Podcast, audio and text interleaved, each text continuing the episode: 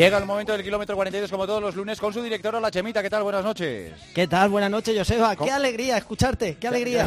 Además, de verdad, hoy va a ser el kilómetro 42. Además, recuperamos el, programa en la sección original.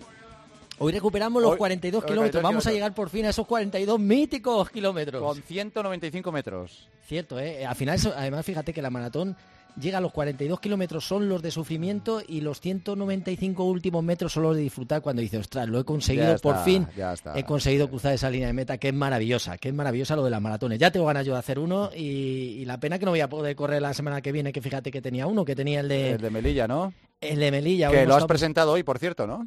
Sí, hoy hemos estado en el, Consejo Superior de Deportes, que hacía tiempo que no iba, y nos ha recibido José Manuel Franco, el secretario de Estado para el Deporte, y bueno, pues eh, esto fue, fíjate, lo que, lo que hace juntarse unos amigos. Fui a correr la, media maratón hace un par de años allí a, Melilla y, hablando allí con el consejero dice, joder, a mí me gustaría hacer una maratón. Digo, estás, pues eh, se puede hacer. Lo único que tener son ganas y, estar dispuesto, dispuesto a, pues bueno, a sacrificar cosas para poder hacer la maratón. ¿no? Estamos hablando de una ciudad que mucha gente, no sé si has estado tú en Melilla, pequeña. No, no, no la conozco, no. no.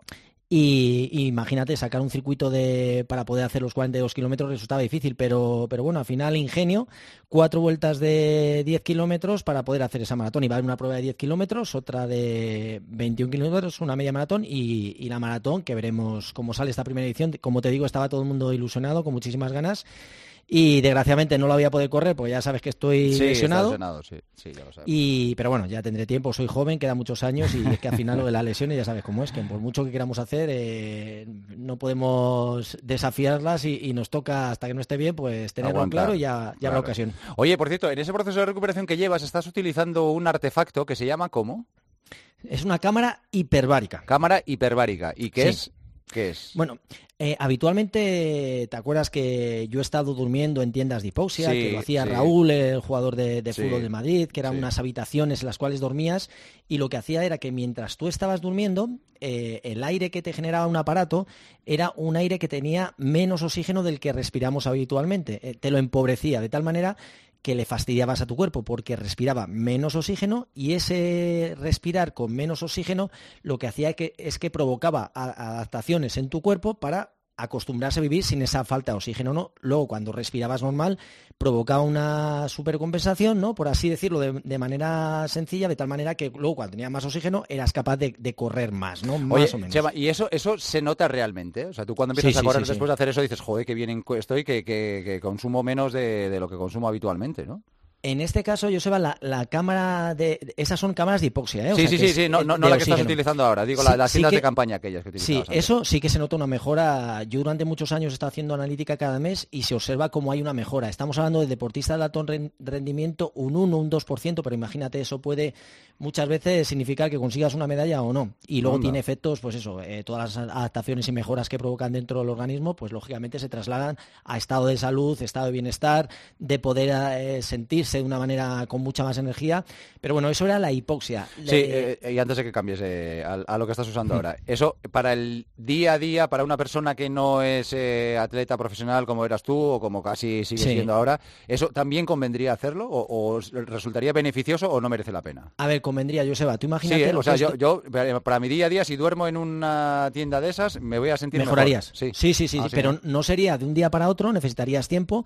Estos, eh, imagina, eh, lo que hace la gente subirse a entrenar a altitud, que provoca mejoras, ¿no? Pues esto es igual, una persona normal que se acostumbrase a dormir con menos oxígeno, lógicamente cuando respirase aire normal se iba a sentir mejor porque es como si le llegase más energía, más oxígeno a todo, a todo tu cuerpo y se iba a encontrar mucho mejor. Lo que pasa que también te digo, tú imagínate lo que es dormir en una tienda de campaña con una especie de por así decirlo, de artefacto, lavadora, una cosa así, que es el que suministra ese oxígeno empobrecido. El sonido, pues no es algo eh, grato, luego estás, se, suena, o sea que no es algo, por así decirlo, muy plácido que te haga sentir bien y que puedas dormir bien. Yo, porque me podía dormir en cualquier parte, ¿no? O sea que no tendría problema para dormir, pero no es algo como muy cómodo, pero sí que funciona y, por ejemplo, son simuladores de altitud, lo que hace es suplir esa no estar en altitud eh, y, lo puedes programar de tal manera que es, simula que tú estás durmiendo a 2.000 metros de, altitud. Y esto sería, entras, sales, no pasa absolutamente nada y, está más o menos con el aire que tú respiras sin tener que hacer nada más. O sea, tú te duermes y en este caso serían pues lo que todos hemos oído hablar de, esas tiendas de hipoxia, aunque también se llamaban cámaras hiperbáricas, que no lo eran, sino son tiendas de hipoxia con, déficit de oxígeno, que sería eso. Vale. Y, ahora el cambio, ¿qué es lo que está haciendo? Lo que estás utilizando ahora, ¿qué es? Ahora son cámaras hiperbáricas. Cambia el concepto totalmente y ahora es como estar metido dentro de, una cápsula que está totalmente presurizada y lo que hace es que eh, si estamos normalmente eh, estamos a, un, a, una atmósfera de, de, presión, que es cuando estamos habitualmente, lo que te hacen es que te presurizan y te suben hasta 2,5 o 3 bares de presión. De tal manera que el oxígeno que tú respiras te lo enriquecen al 100%. Así que en este caso... O sea, que, es el efecto contrario del anterior. Sí, aquí sería hiperoxia. Hiperoxia, o sea, te dan en eh, oxígeno eh, enriquecido, o sea, el 100% del aire que estás respirando es oxígeno puro y te lo dan eh, estando en, 2,5 o 3 bares de presión.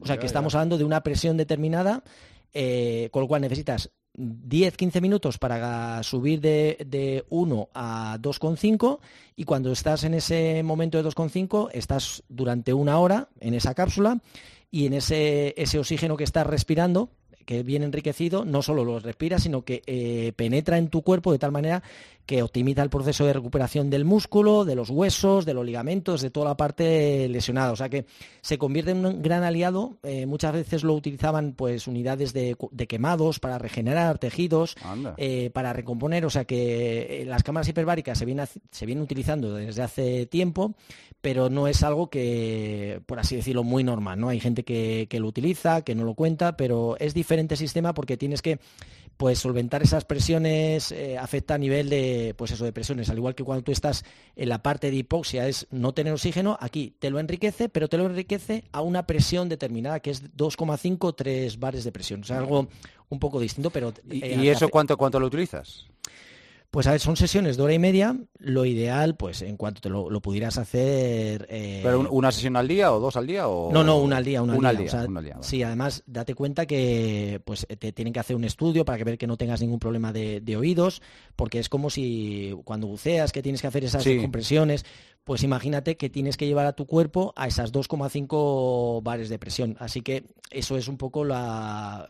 Necesitas un tiempo que tu cuerpo se vaya adaptando, vas haciendo descompresiones y cuando llegas a esos 2,5, ahí es el momento de que tu cuerpo empiece a, respirar o a, utilizar ese oxígeno enriquecido 100%, que es el que te va a ayudar a, todos esos procesos de optimización de, en, tanto lesiones como incluso también en el, para mejoras en el rendimiento. O sea que al final se podrían utilizar para más cosas, pero en este caso yo lo estoy eh, utilizando sobre todo para recuperarme esa parte final de la, de la lesión. O sea, tiene muchísimas cosas, ¿eh? tanto ayuda con la actividad eh, celular, aumenta la síntesis de ATP, promueve mucho más el metabolismo, elimina todas las sustancias que provocan la sensación de fatiga, o sea, al final influye en el rendimiento. O sea, que son evoluciones que no están al alcance al final de todo el mundo, que no mm, mucha gente lo, desconoce, pero podría ser una parte más de, la recuperación y sobre todo de optimizar el rendimiento. Cuando hablamos del alto nivel, necesitas ese mínimo detalle que te haga un poquito diferenciarte de, los demás o sobre todo que te pueda ayudar a recuperarte en los momentos que puedes estar lesionado. Así que muy interesante. sí, sí, sí, pero nada que ver. Hemos, diferenciado cámara hiperbárica con, tiendas de hipoxia, que era lo que la gente estaba acostumbrado a a oír, ¿no? A escuchar. Muy bien. Eh, noticias de este fin de semana. Se ha corrido una de las grandes clásicas eh, populares, o la más grande, que es la, la Beovia San Sebastián, en la que ayer ganó Nano Oliveras con 1.01.20 y Cristina Silva 1.11.32. atleta, ¿eh? Nano Oliveras que ganó el, triatlón de Zarauz. Eh, o sea, que pues se le da bien a este deportista catalán, sí, ¿verdad? Sí, una de las grandes pruebas, Joseba. ¿Qué te voy a decir? Que no sepas. Sí, desde luego. Alguien la ganó cuatro veces y no fui yo. Sí, es una maravilla, es, una carrera para, para disfrutarla, para no todo el mundo la compite, en este caso los ganadores han sido tanto Cristina como Nano, pero la gente va a vivir eh, lo que es estar en, Donosti, el, estar de pinchos el día antes, eh, estar en la ciudad, bañarse la concha después. O sea que al final todo lo que rodea a la Beovia la ha convertido en lo que es una de las grandes carreras, pero yo creo que es una fiesta ¿no? del deporte y a pesar de ser una distancia que son 20 kilómetros, no es media maratón, no son 21, no está homologada, pero pues eso son 30.000 personas, ¿no? Lo que, lo que se dice. Este año no ha llovido, fíjate que ha estado jarreando en toda la península y allí no ha llovido. Sí, ha hecho, hasta viento sur y eso ha provocado, entre otras cosas, eh, eh, afortunadamente también los servicios sanitarios van evolucionando y van teniendo más medios para trabajar. Ha habido dos infartos y más de 120 atenciones y afortunadamente se han podido revertir sobre todo los casos más graves, que está muy bien. Pero eso mismo no lo podemos decir con la media maratón de Málaga donde un eh, corredor noruego de 58 años eh, murió nada más cruzar la, línea de meta. No pudieron, en este caso, los servicios sanitarios recuperarlo. Con lo cual tenemos que volver a llamar la atención ante este tipo de prácticas, Chema. Es que es una y otra vez, pero es que siguen sucediéndose los casos. Sí, hombre, en este caso el noruego era ya un, atleta experimentado. Yo creo que había corrido en 2019 también en, esta misma carrera. Es alguien que, pues conocía ¿no? Eh, lo que son las distancias y que entrenaba. Lo que siempre decimos, que preparar una media maratón, una maratón, estamos hablando de distancias que son lo suficientemente complicadas como para que requieran una preparación eh, previa, ¿no? O sea, que no puedes ir de la noche a la mañana a realizar 20 kilómetros, una maratón que requiere entrenamiento, planificar y como decimos muchas veces, eh, una maratón o dos al año, tampoco mucho más, y bien planificada, bien preparada. Las media maratones tampoco eh, sería una prueba que sí que la podríamos eh, repetir más, pero tampoco volverse loco. Y, pruebas de 10 kilómetros que también se pueden hacer, podemos hacer trail, pero todo con planificándolo bien y, sin hacer ningún tipo de locura. Y sobre todo lo que hemos dicho 20.000 veces, hacerse un, chequeo, un reconocimiento médico, para ver cómo estamos, para ver cómo funciona nuestro corazón cuando llevamos al límite, para ver un poco dónde están nuestros umbrales pues para saber cómo estamos, hacer una radiografía interior de cómo funciona nuestro cuerpo ante la caña que le vamos a dar, ¿no? Y yo creo que eso es prioritario y sobre todo eso, no hacer ninguna locura ni fiarse de gente que no tampoco entienda, o sea, que hacer caso a los expertos, eh, ahí existen muchos entrenadores y cuando planifiques una, una maratón que sea porque ya estás preparado, porque tienes kilómetros previos y, que has llevas cierto tiempo pues preparando ese, ese objetivo. Pues claro que sí. Nosotros eh, tenemos que hacerlo ellos, Sebastián. Sí, sí, sí, hay que hacerlo. Y además hablaremos con eh, la gente que, lo hace para que eh, los oyentes sepan cómo se hace, cuándo se hace, dónde se hace, cuánto cuesta, porque es fundamental hacerlo, porque además es que se pueden prevenir muchas cosas. Sobre todo eso, prevención. Estamos hablando de salud, de correr, de disfrutar, pero prevenir también. Si podemos prevenir y podemos evitar que, que surjan cosas de estas que al final pues pasan y puedes hacerte 20.000 reconocimientos, estar controlado y te puede pasar, ¿no? Pero que realmente si podemos evitarlo nunca viene mal. Muy bien. El cross de Atapuerca lo ganó Thierry Nolicumenayo, que se ha nacionalizado español además, ¿no? Nolicumenayo, vaya apellido que tiene. sí, es burundés, burundés creo que, es y, bueno, de momento creo que no está nacionalizado, pero de momento no puede competir con la, con la selección, pero bueno, ya ganó el año pasado en Mónaco en el 3000, o sea, estamos hablando de un atleta, importante. muy bueno y, bueno, también se corrió esa carrera y también había el Campeonato de España por equipos, que ganó Cárnica Serrano en chicos y, y Adidas en chicas.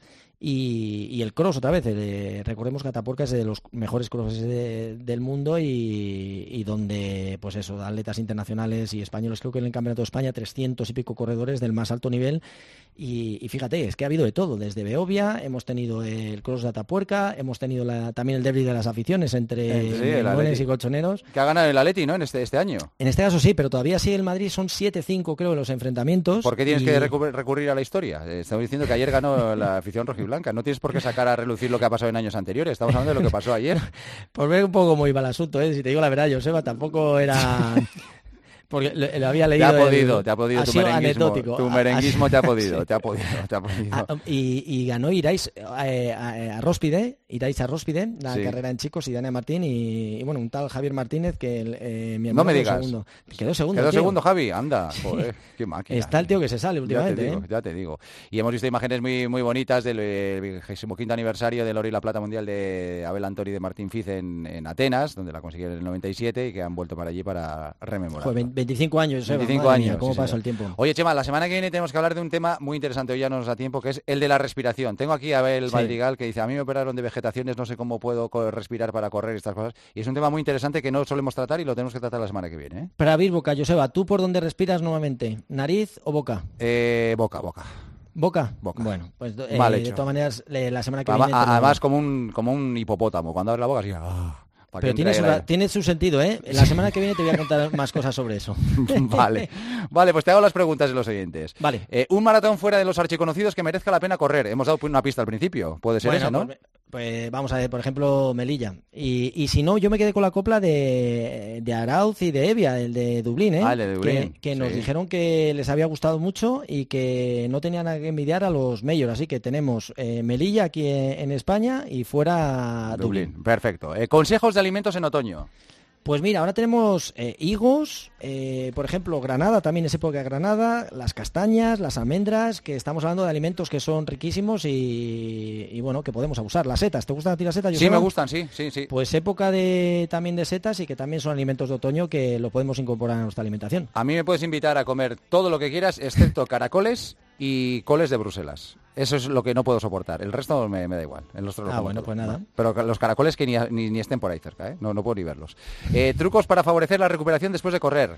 A ver, el, para mí el, número uno es el agua fría. Eh, eso nunca falla. 10 minutos con, a 10 grados sería lo ideal, pero bueno, lo ideal, agua fría que nunca, absolutamente no va a fallar y nos va a dar muchísimas alegrías después. Y luego, sobre todo, hidratarnos y reponer todo lo que hemos perdido inmediatamente pues, de la carrera. Eso es mágico. O sea que tener buena hidratación, alimentarnos justamente después de haber hecho ejercicio y el agua fría que nunca viene mal. Y la última, ¿cuántas sandías eres capaz de comer? Ahora ninguna, imagino, porque no hay. Estoy, estoy, iba a decir puteado, estoy fastidiado porque quiero buscar en algún sitio donde pueda conseguir sandía. Es que, hemos pasado de, que, no es época. pero tendrá que haber algún sitio sandía, ¿no, Joseba? Hombre, yo supongo que no. O será alguna sandía furtiva que salga por ahí, pero ahora no es momento de. No, sé, pues, o alguna de estas Como está el mundo loco ya y con tanto cambio climático, lo mismo encontramos un tío que, que tiene sandía. Pero fíjate que hemos pasado de, que comer sandías que estaban riquísimas, ahora que no, no hay en ningún lado y yo las echo de menos. ¿Que cuánta me podía comer? No lo sé, digo la verdad. Pero media tranquilamente y una de una tacada sin problema. Problema. Chema, un abrazo muy fuerte. Hablamos la semana que viene. Gracias. Buenas noches, Joseba. Muy bien, chao.